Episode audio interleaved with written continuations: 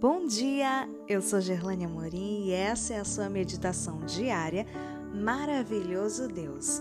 Segunda-feira, 2 de janeiro de 2023.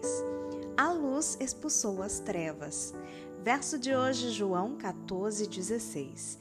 E eu pedirei ao Pai, e ele lhes dará outro consolador, a fim de que esteja com vocês para sempre. Carlos estava viajando de carro com sua família.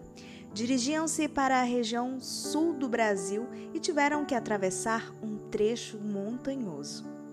De madrugada encontraram uma forte neblina, ou cerração, como dizem os sulistas. Carlos não conhecia o local e não podia enxergar mais do que 10 metros à frente.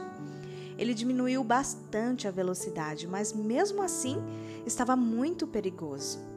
Decidiu parar e, por segurança, afastou-se um pouco da rodovia. Estacionou próximo a uma cerca de arame farpado.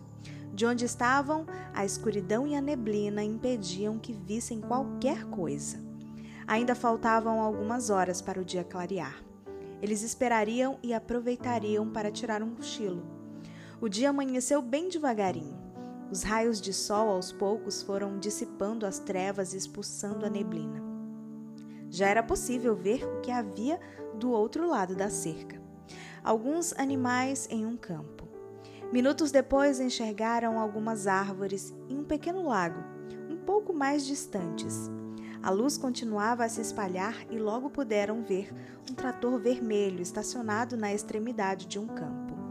Conforme o sol ia dominando o lugar, as trevas e a neblina sumiam gradativamente.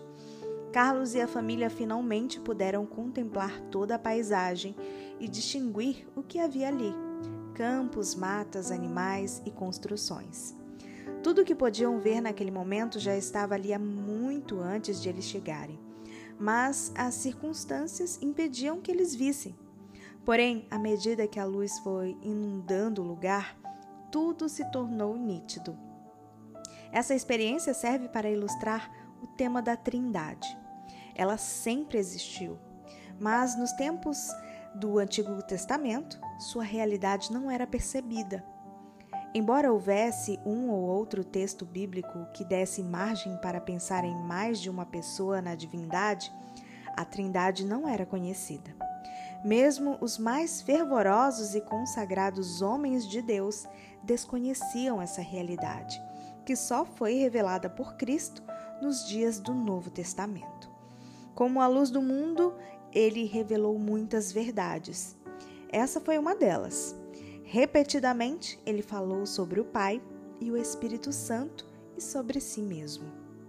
A história de hoje nos mostra que, mesmo que não percebamos, o Deus Trino está sempre conosco, agindo em nosso favor. Por isso, precisamos contar com Ele. Ah, e se você quiser ver mais conteúdos e compartilhar o verso de hoje em vídeo com as pessoas, dá uma passadinha lá no meu Instagram que eu posto lá. É arroba Oficial. Vou te esperar lá, tá bom? Arroba Oficial. Um bom dia para você e até amanhã.